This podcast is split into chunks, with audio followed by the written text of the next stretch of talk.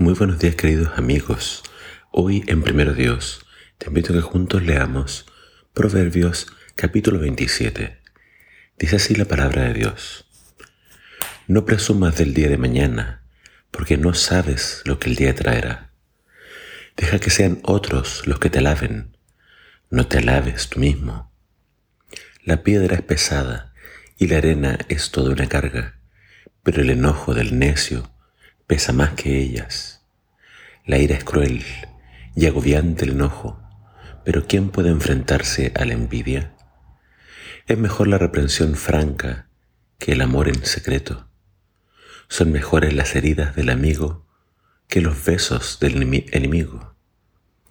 Hasta la miel empalaga al que está satisfecho, pero al que tiene hambre, lo amargo le sabe dulce. El hombre que se aleja de su hogar es como el pájaro que se aleja de su nido. El consejo sincero de un amigo endulza el alma, como el perfume y el incienso alegran el corazón. No abandones a tu amigo, ni al amigo de tu padre. No vayas a la casa de tu hermano cuando necesites ayuda. Más vale vecino cerca que hermano lejos. Hijo mío, sé sabio y alegrarás mi corazón. Así podré responder a los que me desprecian. El prudente ve el peligro y se protege. El imprudente sigue adelante y sufre las consecuencias. Toma en prenda la ropa del que salió fiador de un extraño. El mejor saludo se juzga una impertinencia cuando se da a gritos y de madrugada. Como gotera constante en día lluvioso, es la mujer que constantemente pelea. Lograr que deje de pelear es como detener el viento o retener aceite en la mano. El hierro se afila con el hierro y el hombre al relacionarse con el hombre. El que cuida de la higuera come sus higos, el que cuida de su amo recibe honores. Como el agua refleja el rostro, el corazón refleja a la persona. El sepulcro, la muerte y los ojos del hombre jamás se dan por satisfechos. El fuego prueba la pureza de la plata y el oro, pero al hombre lo prueban las alabanzas. Aunque al necio lo muelas y lo vuelvas a moler y lo reduzcas a polvo, como al grano, no le quitarás lo necio. Date cuenta de la condición de tus rebaños y cuida mucho de tus ovejas, porque en las riquezas ni la corona duran por siempre. Cuando salga el pasto y brote el verdor y se recoja la hierba en los montes, tus ovejas te darán lana para vestidos y tus cabras para comprar un terreno. Tendrás suficiente leche de cabra para alimentarte tú, tu familia y tus siervos. Los consejos de Salomón son muy, pero muy prácticos. Nos señalan la forma de vivir, nos señalan cómo poder realmente entender muchas cosas que pasan a nuestro alrededor. Eh, y creo que estos consejos son de gran valor, especialmente para los jóvenes.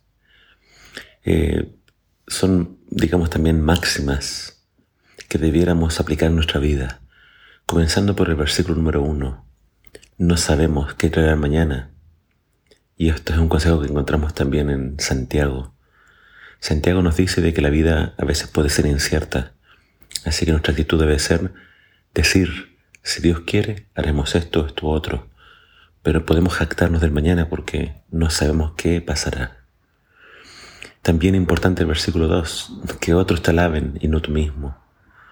Cuando nos alabamos nosotros mismos, eso obviamente puede catalogarse como orgullo, como jactancia que sean otros, no tú. Sigue hablando de la ira de los necios, que puede ser muy, muy pesada. Y me, encantaron los versículos 5 y 6 porque nos habla de, situaciones que pueden pasar a, a, diario. Es mejor la reprensión franca que el amor en secreto. Es decir, si alguien te ama pero no te lo dice, ¿de qué sirve? Mejor es una reprensión franca. También son mejores las heridas de un amigo, es decir, el amigo puede decirme cosas, que me, lastiman, pero me las dice porque él, él quiere lo mejor para mí. Si es mi amigo, yo tengo que aceptar esas reprensiones y puede que me duelan, pero las heridas de un amigo son mejores que los besos del enemigo, porque los besos de un enemigo obviamente son falsos. Luego también acá nos habla de, de cuán lindo es un consejo, es como el perfume, es como el incienso que alegra en el corazón. Ahora, pasando a la amistad, el versículo 10 nos instruye a no abandonar al amigo ni al amigo de tu padre, porque los amigos pueden ser entonces en momentos de necesidad muy valiosos. Obviamente tu hermano te va a ayudar porque es tu hermano, pero si está lejos es mejor tener un amigo cerca. Por eso no abandonemos a nuestros amigos. Eh, el versículo 12 también lo tengo subrayado. El prudente ve el peligro y se protege. El imprudente sigue adelante y sufre las consecuencias. Entonces, la diferencia entre el prudente y el imprudente es que el prudente siempre está atento a las consecuencias. ¿Qué puede pasar si sigo adelante? Tengo que estar pendiente del peligro y no avanzar por la vida como si nada fuera a pasar. Eh, vuelve a hablar acerca de también de la mujer pendenciera, eso ya lo hablamos otro día. Pero fíjate en el versículo 17, dice, el hierro se afila con el hierro. Si tú vas a afilar un cuchillo, lo puedes hacer quizás con otro cuchillo. Pero dice que el hombre se vuelve más agudo, más inteligente, más sabio, cuando se relaciona con otras personas, con otros hombres de más sabiduría. Es decir, mientras tú más conoces a la gente, a los, a los caracteres de las personas, vas a ver quiénes son de confianza, vas a ver quiénes no, vas a conocer a los que son personas de palabra y a quienes no. Tú también moldeas tu carácter cuando más te relacionas con las personas. Así que este es un consejo muy importante, nuevamente, principalmente para los jóvenes. Y déjame terminar con eh, la última parte de este capítulo.